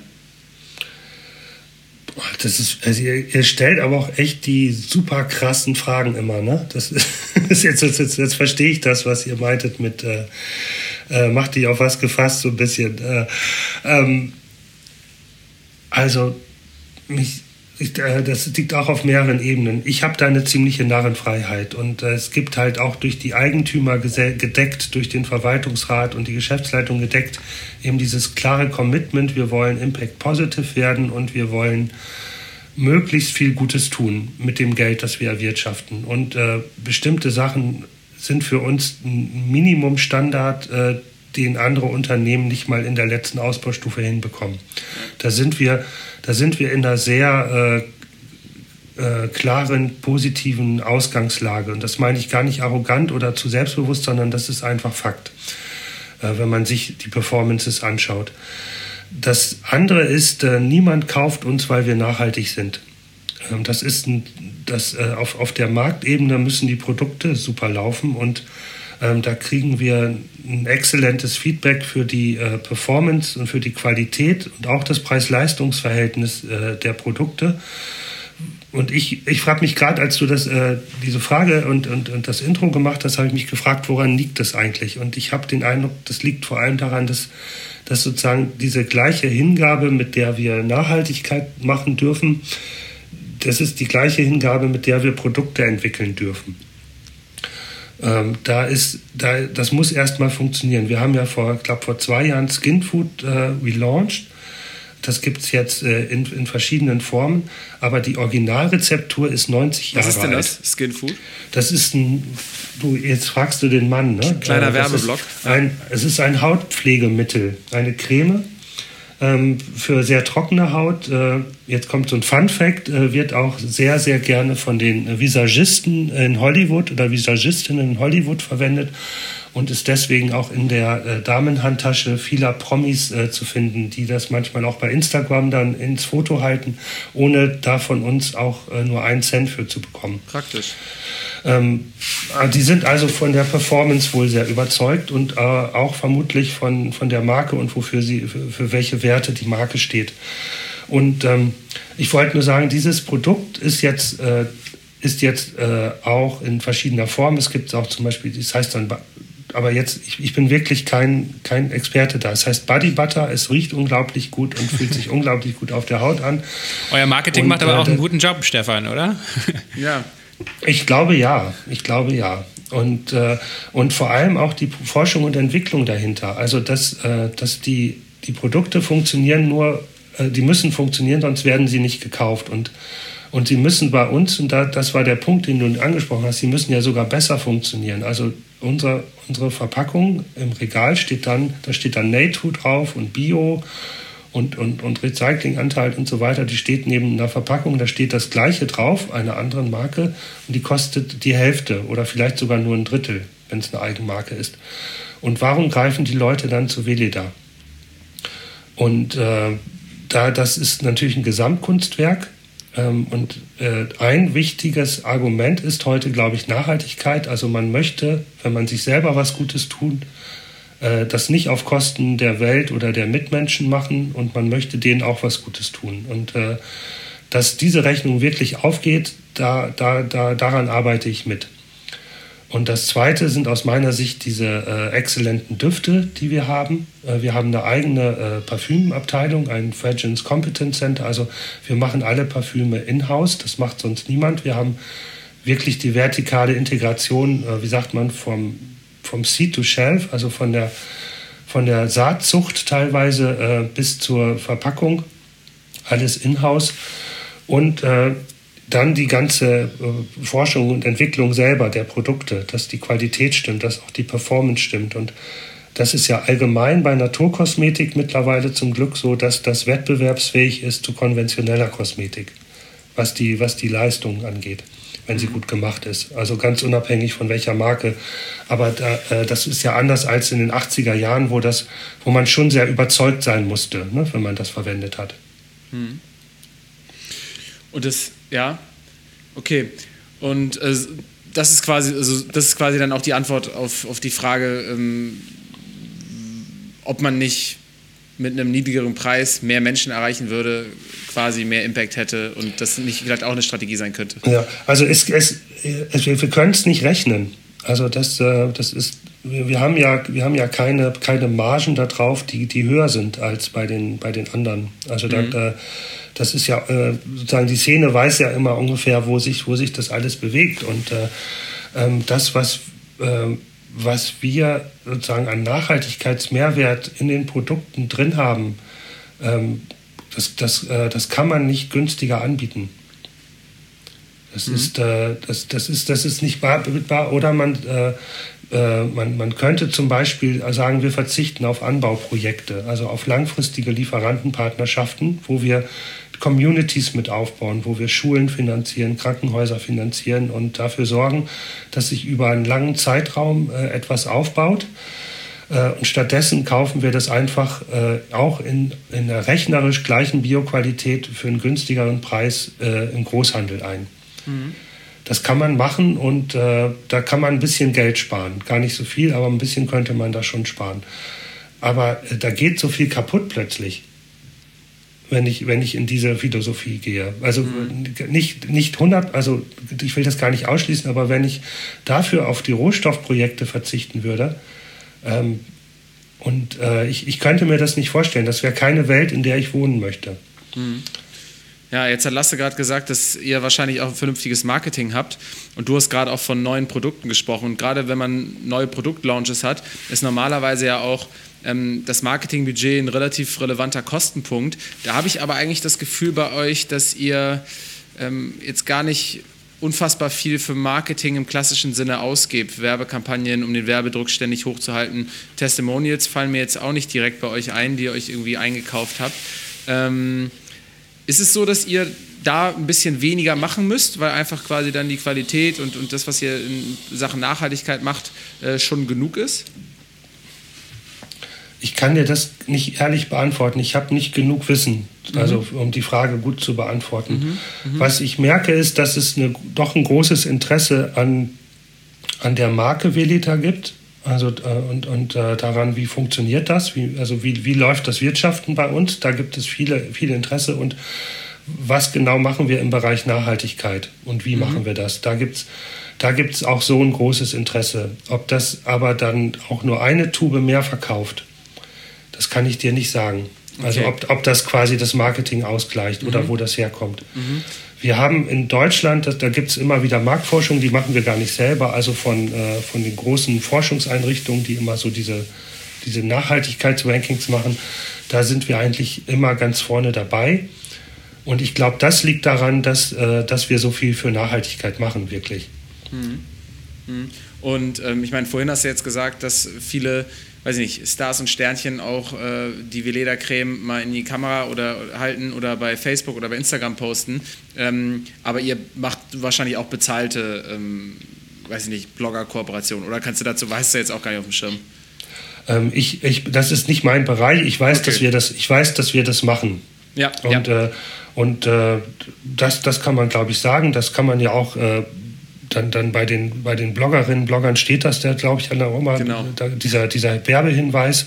Und dann äh, kann das auch sein, dass Wele da dort ist. Mhm. Da, da sind wir aber auch sehr picky. Äh, mhm. mit wem wir da zusammenarbeiten. Glaube ich, ja. Aber ich frage deshalb, weil du ja jetzt irgendwie in, den letzten, in der letzten Stunde ja wirklich schon sehr detailliert äh, und auch unfassbar glaubwürdig, ähm, weil du so ein Tiefenwissen hast, irgendwie beschreiben konntest, was ihr macht, wie ihr es macht, was für, was für dezidierte Gedanken ihr euch macht. Und, da frage, und das ist natürlich aber auch ein Wert, weil ne, mich hast du zum Beispiel jetzt während dieses Gesprächs überzeugt. Ähm, ich glaube, ich habe noch nie ein Veleda-Produkt gekauft. Ähm, ich werde jetzt definitiv, wenn ich mal in, in einer Bio-Company stehe oder so, dazu einem Veleda-Produkt greifen, weil ich einfach das spannend finde, ähm, was dann so eine Firma, die so viele Facetten der Nachhaltigkeit äh, aktiv mitdenkt und priorisiert, der letzten Endes für ein Produkt auf die Straße bringt. Ähm, das müsste ja aber eigentlich ähm, immer schwieriger werden, so ein Momentum zu haben, weil für mich hat es jetzt sozusagen eine Stunde gebraucht, um zu verstehen, ähm, wie nachhaltig ihr vielleicht wirklich seid. Und ähm, gleichzeitig haben wir ein Marktumfeld, wo gefühlt ähm, jetzt schon jede zweite Firma äh, betont, dass sie komplett CO2-neutral sein wird und ähm, was sie nicht alles schon sozusagen in Sachen Nachhaltigkeit machen und es eigentlich für den Konsumenten immer schwieriger wird, ähm, da zu differenzieren. Habt ihr da irgendwie eine Strategie oder, oder bestimmte Gedanken, wo ihr sagt, ja, wir wollen eigentlich in Zukunft zum Beispiel weniger klassische Werbung machen und viel mehr von uns sozusagen preisgeben, also viel transparenter zeigen, was wir als Unternehmen eigentlich sind? Ja, ja, also da, ich weiß nicht, ob, ob, ob vor zehn Jahren so ein Gespräch möglich wäre. Und jetzt, äh, jetzt freuen wir uns sehr, wenn wir das so sagen dürfen. Wir haben ja auch wirklich, es klingt so, wir haben ja nichts zu verbergen. Ne? Also wir mhm. freuen uns ja, wenn sich da jemand für interessiert. Ähm, wir sind sehr klein. Also wir, wir, wir sind 2500 Mitarbeitende weltweit und hatten, haben einen Jahresumsatz gehabt von, weiß ich, 430 Millionen Euro. Ähm, das, wenn, du, wenn du das mit, mit großen Konzernen vergleichst, ist das ja ein Klacks. Äh, wenn, wir, wir haben jetzt gemerkt, wenn wir eine Wirkung haben wollen, dann müssen wir das erzählen und, hoffen, dass jemand anders das äh, auch macht oder auf seine oder ihre Weise macht damit, äh, damit diese Wirkung größer wird. Äh, nur über unsere Produkte können wir das ja gar nicht erreichen. Und äh, da, da müssen wir auch einfach vertrauen, glaube ich, dass, äh, dass da schon was Gutes, Gutes rauskommt. Auch wenn, wenn sich das nicht sofort in eine, eine Absatzzahl niederschlägt. Das ist ja auch nur eine, eine Form von Währung. Mhm. Ja, ja finde ich spannend, weil ihr da gefühlt aber in der Kommunikation ja dann auch eher so ein bisschen etwas konservativer und, und, zurückhaltender seid als zum Beispiel Patagonia. Weil Patagonia, sagst du selber als Experte, bist du ein riesen quasi fast schon Fan von der Marke und von dem, was sie machen. Aber die drücken ja auch wirklich voll auf die Tube, wenn es darum geht, das zu erzählen, was sie richtig machen. Ja? Und da geht der Gründer irgendwie in Podcasts und erklärt alles und ähm, äh, machen viele, viele Marketingaktionen und, und, und äh, bringen da die PR-Welle zum Überschwappen. Ähm, da äh, hört sich das jetzt so ein bisschen so an, als ob ihr jetzt vielleicht nicht direkt auf den Zug aufspringt, aber auch, euch auch eben Gedanken macht, wie ihr sowas immer stärker machen könnt. Ähm, ja, ja, auf jeden Fall. Also das ist für mich auch nicht, nicht, also nicht nur ein Patagonia-Zug, sondern das äh, ist, ist glaube ich, auch wirklich eine Anfordernis der Zeit heute.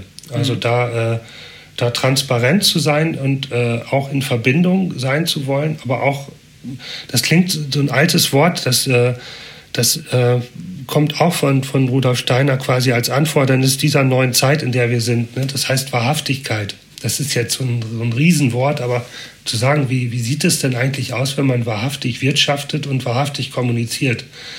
Äh, da, da, da, muss man ja auch erstmal in eine eigene Angst reingehen, ne? Mhm. Äh, weil, und da ein bisschen so die Maske fallen lassen und sagen, nee, so ist es einfach und auch zu sagen, so, sorry, da, das weiß ich jetzt auch noch nicht so genau. Das sind alles neue Fragen und äh, wir, wir ringen um die beste Antwort und dann gucken wir, ob wir es uns leisten können. Hm. So, ich habe ich hab dich ja jetzt hier nochmal zum Schluss richtig gelöchert. Ich habe eigentlich, glaube ich, nur noch eine oder höchstens anderthalb Fragen. Äh, Wenn es okay ist, lasse. Ja, gerne. Ja, sauber. Ähm, weil, weil wir jetzt im Podcast und in vielen Gesprächen auch immer wieder gemerkt haben, dass das Thema ähm, Shareholder-Struktur immer wichtiger wird, auch für Kunden. Also dass äh, mal mindestens jetzt schon in unserer, ich sag mal, in unserer Ökoblase ähm, immer häufiger zum Thema wird, wem die Firma eigentlich gehört. Weil sozusagen du die beste Firma der Welt, weil du die beste Firma der Welt sein kannst, wenn du im Endeffekt Rendite für irgendwie einen richtig harten kapitalistischen Fonds erwirtschaftest, dann ist mehr oder weniger vieles für die Katz, ähm, weil du letzten Endes sehr, sehr systemkonform eigentlich das reproduzierst, ähm, was, was uns jetzt auch an den Rande der planetaren Grenzen in vielen Dimensionen gebracht hat. Und ähm, ich glaube, da ist es auch so, dass lange Zeit gerade deutsche Unternehmen eigentlich immer sehr vorsichtig waren und ähm, fast schon so feigenblattmäßig eigentlich gar nicht erzählen wollten, wie da jetzt so eine Struktur aussieht. Ich glaube aber gerade ihr habt da, habt, äh, das hast du ja auch schon angesprochen, ähm, gehört seit, glaube ich, zu 77 Prozent im Besitz äh, der Allgemeinen Anthroposophischen Gesellschaft und der äh, Klinik ähm, Alesheim. Ähm, und zumindest die Allgemeine Anthroposophische Gesellschaft ist ja ein Verein, ein gemeinnütziger Verein. Und äh, auch das ist ja wahrscheinlich ein richtiger Asset für euch, äh, dass ihr halt eben nicht dann rumdrucksen müsst oder euch verantworten müsst, warum jetzt irgendwie die Hälfte von Veleda zu irgendeinem fetten Fonds gehört oder so, sondern dass ihr da wirklich auch, Thema Stichwort Wahrhaftigkeit, von der Pike bis zur, bis zur Haarspitze ähm, eigentlich auch eine, eine, ein vernünftiges Fundament habt, was einfach die Führung äh, angeht eures Unternehmens. Also das ist wirklich äh, auch, auch wieder eine dieser Gretchenfragen des Kapitalismus. Ne? Und äh, ich ähm, vielleicht zwei, zwei Beispiele, die ja auch gerade sehr äh, intensiv in der Szene diskutiert werden. Das eine ist ja jetzt die, ich glaube, die Jahresversammlung von Daimler, die gestern oder heute war, äh, wo die Frage war, darf Daimler eigentlich äh, Ausschüttung machen, wenn sie letztes Jahr noch so viel Staatshilfe bekommen haben. Und die Ausschüttungen gehen dann an irgendwelche äh, anonymen Investoren oder Staatsfonds in anderen Ländern. Ist das äh, eigentlich ethisch äh, richtig, dass, dass das so geht? Und äh, ich habe da eine persönliche klare Meinung, aber äh, dass diese Frage quasi auch auf den normalen Newsportalen intensiv gestellt wird, ist für mich auch genau ein empirischer Beleg für das, was du gerade gesagt hast. Ein zweites Beispiel wäre ähm, Danone. Da musste der Herr Faber, äh, der CEO, äh, die Steuerbrücke verlassen auf Betreiben aktivistischer Aktionäre, die äh, auch zu Recht gesagt haben, der Aktienkurs ist aber sowas von underperforming im Vergleich zu Nestlé. Ähm, wir wollen einen neuen CEO. Also aktivistische Aktionäre sind nicht das, was man unter Aktivisten in ja. der Zivilgesellschaft äh, versteht. Und äh, die haben sich durchgesetzt. Und ähm, jetzt muss man aus Nachhaltigkeitssicht äh, ergänzen, dass, äh, dass, dass Danone mehrere B-Corps auf den Weg gebracht hat. Und ich habe jetzt gerade so eine Multi-Capital-Analyse der Danone-Performance äh, gesehen vor kurzem auf LinkedIn. Äh, der hat aus Nachhaltigkeitssicht einen exzellenten Job gemacht und der hat wirklich es gewagt, äh, quasi diese, dieses äh, Tickschiff Danone zu transformieren und ist dafür abgestraft worden äh, von einer nur kleinen Aktionärsgruppe. Also wenn ich es richtig verstanden habe, war ein großer Teil der Aktionäre mit diesem Kurs einverstanden, weil er glaubhaft machen konnte, dass langfristig das der profitablere Weg ist. Ja. Ähm, das waren jetzt, das sind so zwei Beispiele aus der Außenwelt, die mich gerade sehr beschäftigen. Äh, bei Veleda stimme ich dir vollkommen zu und äh, wir identifizieren das auch als, wie sagt man heute, so Key Asset. Ne? Also wir haben ähm, die Klinik Alesheim, die du angesprochen hast, ist selbst wiederum im Besitz einer Non-Profit-Organisation, sodass wir wirklich sagen können, wir sind äh, wie ein sozusagen, wir haben quasi Non-Profit-Eigentümer, die sagen, wo es lang geht und äh, die trotzdem aber sehr professionell sind. Äh, also bei Non-Profits kommt dann ja oft die Unterstellung, äh, die machen, die daddeln da so rum oder so, ähm, sondern da ist äh, sozusagen ein sehr professionelles Non-Profit-Steuerungsverständnis im Hintergrund. Wir sind auch Gründungsmitglied der Stiftung Verantwortungseigentum e.V. in Deutschland weil wir quasi in Verantwortungseigentum sind, auch wenn wir eine andere äh, Eigentümerstruktur haben.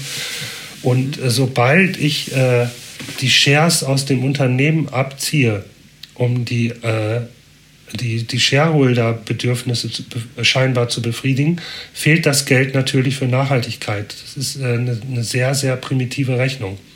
Mhm. Und äh, da sind wir in einer komfortablen Situation, weil die Gewinnerwartungen extrem moderat sind, nach meinem Verständnis. Mhm. Übrigens ja die ähm, Stiftung Verantwortungseigentum bzw. die Purpose Stiftung hier in äh, Deutschland ja auch einen ähm, anthroposophischen Gründungsmoment gehabt, beziehungsweise irgendwie einen anthroposophischen, äh, ähm, äh, großen anthroposophischen Teil, dadurch, dass jetzt hier Armin Steuernagel, ähm, glaube ich, auch äh, ähm, jetzt der Anthroposophie nicht fern ist, selber auf eine Waldorfschule gegangen ist und, ähm, glaube ich, auch einfach äh, vom, vom Mindset da sehr nah dran ist. Ja, ja, wobei das, äh, das wirklich extrem viele Unternehmen aus ganz vielen verrückten äh, Geschäftsbereichen umfasst. Also da ist ja auch ja. Ecosia, diese Browsermaschine äh, ja. dabei. Ich glaube ja. auch ein Einhorn, glaube ich auch, der mhm. Kondomhersteller. Und so, also auch viele, wo man sagt, okay, Einhorn, Kondome, Anthroposophie, äh, erklär mir den Zusammenhang. Ne? Ja, also, ja nee, klar, aber es ist trotzdem interessant zu sehen. Ne? Genauso kaufen natürlich auch nicht nur Anthroposophen äh, äh, Velida-Cremes oder sowas. Ne? Ja, ja, ich hoffe sehr. Ja, ja genau. Ich glaube, das, das ist sogar, das ist sogar äh, ein Fakt, äh, wenn man sich jetzt eure Marktanteile anschaut. Dann äh, letzter, letzter Punkt, und da hast du jetzt eigentlich auch schon sehr ähm, eine, eine, sehr coole Einleitung zu gemacht, weil du gesagt hast, ja, der Danone-Boss, da wurde gefeiert, obwohl ähm, langfristig gesehen das eigentlich das Beste sogar für die Shareholder sein müsste. Also da würde ihm ja eigentlich auch, wenn man die Briefe so lesen will von Larry Fink, die er zum Jahresbeginn jetzt immer äh, äh, schreibt, ähm, würde ihm ja eigentlich auch total zuspielen. Ähm, und nämlich, dass man eben die Nachhaltigkeit als so wichtiges Asset in der Zukunft sieht und sich das immer stärker differenzieren wird, weil es immer wichtiger sein wird, dass Firmen wirklich vernünftig erklären können, was sie da machen und wie sie es da machen, ähm, dass es eigentlich ohne Nachhaltigkeit nicht mehr geht und ähm, sagt, sagt ja auch, dass in Zukunft man Produkte nur noch vermarkten kann, wenn man erklärt, dass sie diesem Planeten zumindest nichts mehr schaden und wenn du sie wirklich, wenn du wirklich auf Wachstum gehen willst, musst du eigentlich zeigen, wie deine Produkte den Planeten besser machen. Und da habe ich mich gefragt, mhm. ähm, ob deswegen vielleicht die NachhaltigkeitsmanagerInnen ähm, jetzt im verbleibenden 21. Jahrhundert so die wichtigsten Manager ähm, überhaupt sein könnten. Also könnte das sein, dass das Nachhaltigkeitsmanagement die wichtigste Managementposition ähm, dieses Jahrhunderts wird und vielleicht auch die mächtigste. Weil bislang äh, galt ja häufig dann auch so die Nachhaltigkeitsmanager so einfach als verlängerter PR-Arm ähm, gerade so ein Großkonzern, die mal den Nachhaltigkeitsbericht einmal im Jahr schreiben dürfen und ansonsten vielleicht so äh, kleine Förderprojekte mit anstoßen. Ähm, da hast du ja heute ein ganz anderes Bild äh, gezeigt ähm, und das bringt mich zur Frage. Ja, ja dank, danke für die Frage. Das, äh, also da ist, glaube ich, da ist auch so eine narzisstische Versuchung drin. Also dass du dann natürlich das und sagst, oh geil, die Nachhaltigkeitsmanager sind jetzt die wichtigsten äh, als, als wenn es um die Nachhaltigkeitsmanager gehen würde. Ja, also die, das, wir sind ja nur Mittel zum Zweck.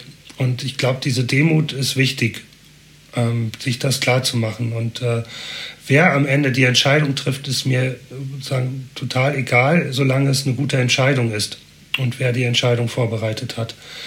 Ich habe ich, also mein, mein, ich, ich sehe das auch, dass immer mehr qualifizierte Stellen ausgeschrieben werden. Das freut mich sehr. Also ich, ich teile das Bild, dass man früher oft auch in relativ großen Unternehmen junge, relativ unerfahrene, äh, teilweise auch nicht gut ausgebildete Personen in solche Stellen äh, gebracht hat und sich dann gewundert hat, dass nichts passiert. Und äh, das, da gab es eine Dissonanz so. Und das wird zunehmend anders.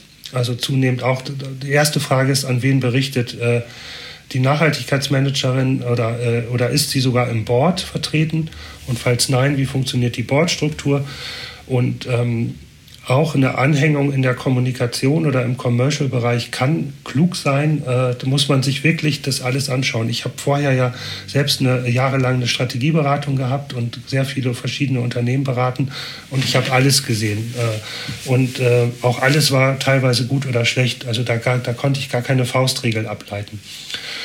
Und ähm, für die Zukunft ist mein Wunsch eigentlich, dass es, im, dass es wahrscheinlich braucht es solche einzelnen Stellen noch, aber dass es quasi performativ wird. Ähm, ich finde es immer spannend, dann zu schauen, was, was sagt BlackRock, der größte Vermögensverwalter der Welt, die größte Heuschrecke.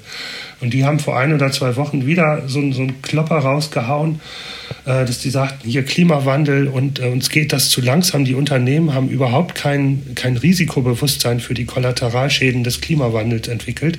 Und wir erwarten in Zukunft, dass alle Vorstandsmitglieder nicht nur Nachhaltigkeitsmanager haben, sondern selbst in der Lage sind, eine Klimastrategie zu entwickeln und zu interpretieren äh, und äh, zwei Grad Ziele von 1,5 Grad Zielen zu unterscheiden und zu wissen, was Methan im Unterschied zu, äh, äh, zu Kohlendioxid ist und so weiter. Also die erwarten BlackRock eine Climate Literacy auf Vorstandsebene von allen Vorstandsmitgliedern. Und BlackRock ist jetzt nicht irgendwer. Und ich glaube, da geht die Reise hin. das ist sozusagen Sustainable, Sustainable Literacy, wenn man so will, also wirklich dass das ein Basiswissen wird in allen Unternehmensbereichen und vor allem für Führungskräfte, die Entscheidungen äh, machen. Mhm. Und das ist eigentlich meine Vision. Und dann braucht es Leute wie mich vielleicht gar nicht mehr. Und äh, das wäre auch okay. Dann äh, können wir was anderes Schönes machen.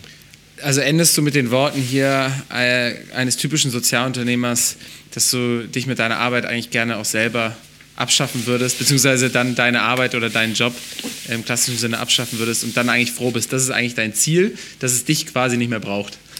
Äh, ja, ja, das, aber äh, der Podcast heißt ja, glaube ich, Geil Montag, ne? Genau. Und, und, der Job ist schon ziemlich geil auch. Also ich hätte schon, ich, ich würde sagen ja, aber mit großem Schmerz, weil geil ist es schon. Okay. Ich habe eine ja, äh, letzte Frage, ja. Paul. Ähm, du bist ja, ja, normalerweise der Fachmann für letzte Fragen, Hau aber ich ähm, schließe ja ab und äh, schließe vor allen Dingen den Kreis. Vielleicht noch mal ein bisschen zum, äh, zu Beginn, Stefan. Nämlich da hast du gesagt, dass ihr gerade einfach sehr äh, frisch unterwegs seid, Aufbruchstimmung herrscht, äh, vielleicht nur vergleichbar mit der Zeit vor 100 Jahren, als ihr gegründet wurdet. Und ich möchte gerne wissen, warum du glaubst, woran das liegt. Liegt das daran, dass ihr jetzt gerade den runden Geburtstag feiert in diesem Jahr oder hat das, hat, liegt das am Zeitgeist, weil generell gerade viel in die Richtung Nachhaltigkeit läuft oder gibt es noch andere Gründe dafür? Was meinst du? Ich glaube, es ist eine Mischung aus, aus vielen Faktoren. Also die beiden, die du genannt hast, bestimmt. Also dass, dass, dass wir intern, glaube ich, eine große, große Mehrheit haben, dass wir sagen, 100 Jahre heißt für uns nicht äh, 100 Jahre zurück, schauen, sondern 100 Jahre nach vorne schauen. Also dieses gibt ja diesen die Spruch, Tradition ist nicht die Anbetung der Asche, sondern die Weitergabe des Feuers. Und da, äh, da haben wir, glaube ich, gerade eine gute Mehrheit. Wir haben gerade äh, ein sehr gut aufgestelltes Board einfach äh, äh oder Boards, die, äh, die wollen, dass da, da, da sind einfach die richtigen Leute am richtigen Ort zur richtigen Zeit. Das, äh, das ist extrem hilfreich. Und ähm, wir sind seit, das wäre jetzt ein anderer Bereich, aber der ist auch wichtig, äh, wir sind seit etwa vier Jahren in einer tiefgreifenden organisationalen Transformation auch. Äh, es gibt zum Beispiel keinen CEO bei uns, sondern wir haben vier Geschäftsführende, die äh, im Sinne kollegialer Führung und Zusammenarbeit wie Leder führen.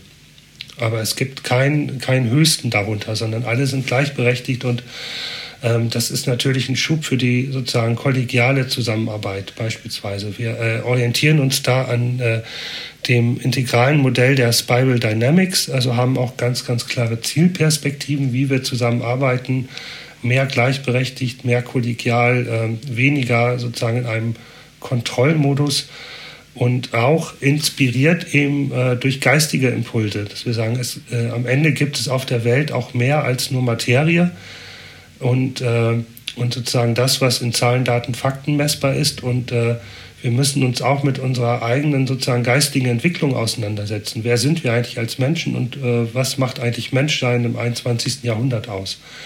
Und diese Fragen dürfen gestellt werden und werden sogar eingefordert. Und äh, das setzt auch nochmal so eine, so eine neue äh, Ernsthaftigkeit mit solchen Themen frei. Ja, ich merke, Stefan, wir könnten hier noch stundenlang weiter mit dir sprechen. Äh, auf jeden Fall ein sehr spannender Job, den du hast und ein sehr spannendes Unternehmen, das du hier repräsentierst. Vielen Dank für deine Zeit, vielen Dank für deine Offenheit ähm, und ja, ich wünsche euch weiterhin alles Gute. Ich habe euch ja hier immer in Benutzung, ähm, die ganzen Produkte, von daher denke ich öfter mal an dich und an euch und an das Gespräch. Vielen Dank. Lieber Lasse, lieber Paul, ich, ich danke euch sehr für eure Zeit und euer Interesse. Ich bin sehr neugierig. Äh, das ist mein, äh, mein erster Podcast. Äh, und ah, wow. ich habe wieder viel dazugelernt und äh, bin euch für eure Fragen sehr dankbar, weil die äh, mich jetzt über die Ostertage, glaube ich, nochmal sehr inspirieren werden. Ja, geil. Dann danke dafür, Stefan. Danke fürs Kommen. Und ähm, ich schicke dir ein Feedback, wenn ich das erste Mal ein Veleda-Produkt selber probiert habe. Vielleicht die Body Milk oder die Skin Food oder die Body Butter. Ja, ich würde Skin Food Light empfehlen. Das äh, haben, benutzen sehr viele Freunde von, also die Männer, also in meinem Freundeskreis benutzen das viel und äh, ich finde die für Männer äh, top. Auch der, der Geruch ist unisex und äh, da kann man nichts falsch machen. Und sonst gibt es ja auch diese blaue Herrenpflegelinie, aber Skin Food Light äh, ist auch nicht schlecht. Ich werde mich da mal durchs Regal suchen. Ähm, da habe ich jetzt zwar nicht so viel Zeit jetzt zum Shoppen über Ostern, aber danach, nach der Osterruhe, wenn die Inzidenzzahlen wieder ein bisschen äh, runtergegangen sind, dann kann man sich da richtig austoben in der Bio-Company. Gut. Äh, Bis dann, Stefan, ja? Danke euch und bleibt gesund. Ja, bis dann. Ja, du auch ebenso. Tschüss. Ciao.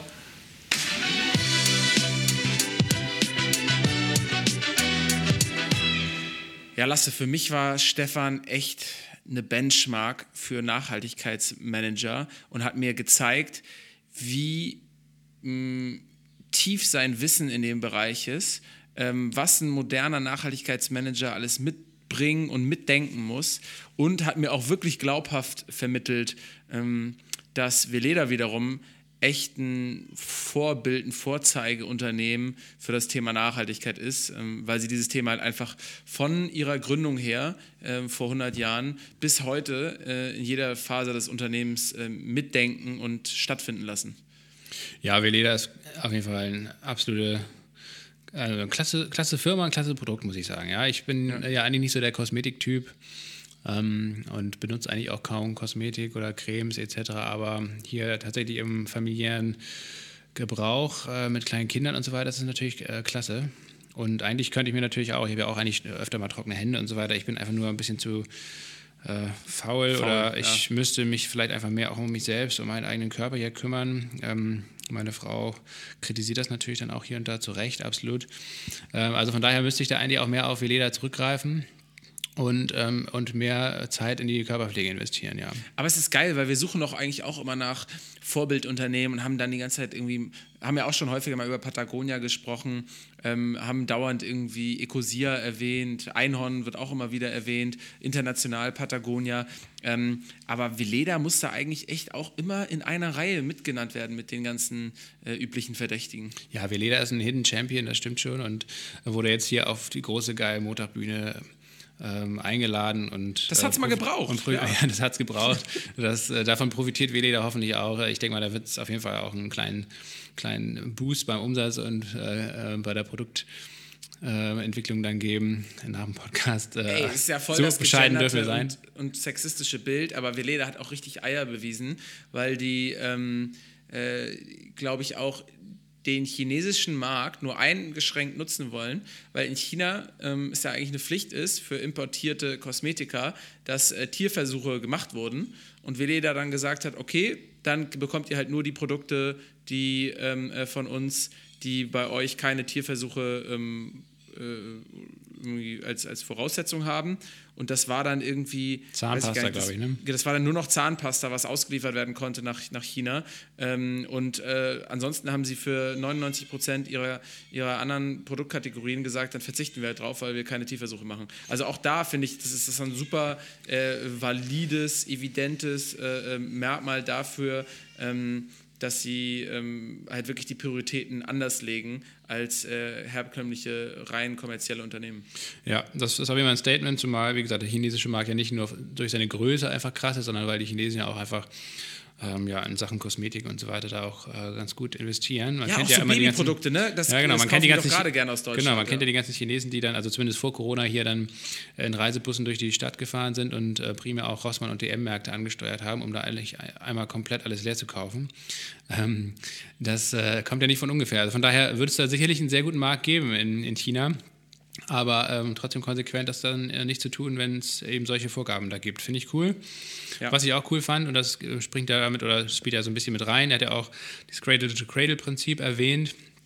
Ähm, also, dass man wirklich äh, nicht immer äh, versuchen sollte, Produkte weniger schlecht zu machen, sondern dass man wirklich von Grund auf Produkte anders denkt und anders konzipiert und sie eben einfach zu ähm, zu Produkten machen, die auch kompletten positiven Impact auf die Gesellschaft, auf die Umwelt haben.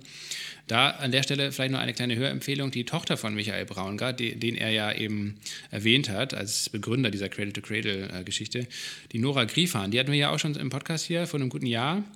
Ähm, und das war, fand ich auch ein sehr spannendes Gespräch. Deswegen also für Leute, die sich mit Cradle to Cradle und diesem ganzen Ansatz nochmal ein bisschen näher beschäftigen möchten und die Folge mit Nora noch nicht gehört haben, den sei diese hiermit empfohlen.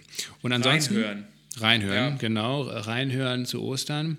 Und ansonsten hätte ich vielleicht hier noch auf dem Zettel äh, als kleine Notiz, äh, was ich auch sehr spannend fand, diese vertikale Integration eigentlich, ähm, dass sie wirklich von, von den, vom Saatgut über dann natürlich den Anbau der, der Kräuter und der ganzen äh, Zutaten der Rohstoffe äh, bis hin dann natürlich zur Verpackung und so weiter und so fort. Also diese ganze Range, diese ganze Lieferkette von A bis Z auch selbst machen und eben nicht auf externe ähm, Produzenten, auf externe Lieferanten äh, sich verlassen möchten. Das finde ich ziemlich stark. Ähm, das ist mhm. zwar hier und da sicherlich teurer und natürlich auch total kompliziert, das alles aufzusetzen, aber es bedeutet dann eben auch die nötige Sicherheit, die nötige Transparenz für Weleda und sowas kennt man ja eigentlich dann nur von Technologiekonzernen wie Apple oder Tesla und so weiter, die damit ja auch seit Jahren sehr gut fahren, ähm, die also wirklich alles versuchen äh, in-house zu behalten und ja. was halt total gegensätzlich ist zu der klassischen Outsourcing-Strategie, dass man also wirklich alles rausschmeißt irgendwie ähm, und äh, woanders machen lässt. Und ja, dieses Prinzip dieser völlig überstrapazierten Lieferketten, ähm, das kommt ja auch gerade so durch Corona oder durch Suezkanal und so weiter und so fort, also durch viele aktuelle Geschehnisse ja auch durchaus in Bedrängnis. Und von daher ja. ist Veleda da, glaube ich, für die Zukunft sehr, sehr gut aufgestellt. Ja, und da haben die ne, Europas größten Heilkräutergarten. 23 Hektar, ne? Ja, genau, in ähm, Schwäbisch Gmünd. Im schönen Baden-Württemberg. Das nochmal? Da hat man immer den Vergleich, Hektar Fußballfeld. Ein Hektar ist ungefähr ein Fußballfeld. Ne? Ja, da, da habe ich keine Ahnung von, Paul. Und das sind, dann, das sind dann 23 Fußballfelder. Ja, das ist vernünftig. Doch, als Kräutergarten, als Heilkräutergarten ähm, da lässt man sich die integrale, äh, vertikale Integration schon ein bisschen was kosten. Ist ein, ist ein größerer Garten auf jeden Fall. Ist ein größerer Garten, genau. Ähm, aber ja, eigentlich, da habe ich auch überlegt, als er so dann übers Gärtnersein so gesprochen hat, beziehungsweise erklärt hat, dass sie da ein Buch geschrieben haben, da dachte ich auch, ja, eigentlich, also Gärtner ja auch der mega spirituelle Beruf. Eigentlich müssten wir auch mal so einen, so Gärtner, Gärtner einladen. Ich möchte ja auch nach wie vor hier den, ähm, den Kollegen einladen, der ähm, Spielplätze konzipiert hat und jetzt in Rente gegangen ist. Ähm, ne? Oh ja, da haben wir auch noch einen Kontakt. Stimmt. Ähm, ja klar, ein Spielzeug, äh, ein Spielplatz, Spielplatz Spielplatzbauer. Das finde ich nämlich ja. sehr spannend. Ähm, also ich bewege mich ja primär eigentlich nur noch auf Spielplätzen aktuell hier und äh, dementsprechend ist das für mich natürlich sehr spannend, wie diese ganzen verschiedenen Spielgeräte überhaupt konzipiert werden, warum auf dem einen Spielplatz das Gerüst steht und auf dem anderen das nächste und so weiter. Das ist spannend. Unsere Kinder werden manipuliert. Ja, vielleicht. Werden zu Arbeitsmaschinen durch Spielplätze gemacht. Das ist deine These, aber ich, ich gehe ja. davon aus, dass man die auch widerlegen kann. Nee, ja, wahrscheinlich doch. Aber haben wir in dem Sinne jetzt hier nochmal zum Schluss einen kleinen Teaser gelegt ähm, und Bock gemacht auf nächste Folgen mit und ähm, Patagonia haben wir ja auch irgendwie auf dem Zettel, ne? Bei der Patagonia, Patagonia die, wir auch mal auf dem Zettel, ja, die Nachhaltigkeitsbeauftragte, glaube ich, ähm, hier genau. für Europa, die wollten wir mal einladen. Ähm, hat bisher noch nicht geklappt. Ja, wir bleiben dran. Das war nämlich tatsächlich auch öfter mal der Wunsch hier aus, von euch, aus der Community, dass äh, wir eben auch mal größere Unternehmen mal hier reinholen äh, in Podcast und vor allen Dingen dann auch da die ganzen Nachhaltigkeitsaspekte beleuchten. Ähm, also von daher schreibt uns sehr gerne, äh, wenn euch solche Ideen kommen, wenn ihr Wünsche habt. Ähm, diese Folge ist hier ein Beweis dafür, dass sie auch umgesetzt werden, äh, dass wir alles daran setzen, das auch immer irgendwie hinzubekommen.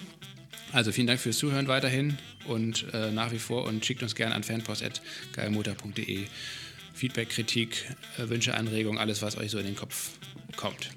Und jetzt frohe Ostern, und ja, beziehungsweise wenn ihr das hört, dann war ja schon Ostern. Ja, Ostermontag ist. Wir wünschen halt frohe Ostern gehabt zu haben. Gehabt zu haben, ja. Ich meine, Ostern ist doch am Montag auch, da feiert man ja auch so ein bisschen noch ja, nach. Die also alle, die, genau, alle frühen Vogel, die's, äh, Vögel, die es da schon hören am Montag, die seien jetzt hier mal extra gelobt, wenn die sich dann auch noch bis in die letzte Folge des Outros äh, durchpumpen und äh, habt dann auf jeden Fall noch einen schönen Osterabend. Gönnt euch einen veganen Eierlikör, kippt den euch hinter die Rüstung und äh, hört die Folge doch einfach noch ein zweites Mal auf doppelter Geschwindigkeit auf doppelte Geschwindigkeit oder, oder einfach so eine Stefan Jansen-Folge äh, in halber Geschwindigkeit. Das kommt ungefähr aufs Gleiche raus. Das ist das Gleiche. Also, bis dann, Lasse. Bis dann, mach's gut, Paul. ciao. ciao. ciao.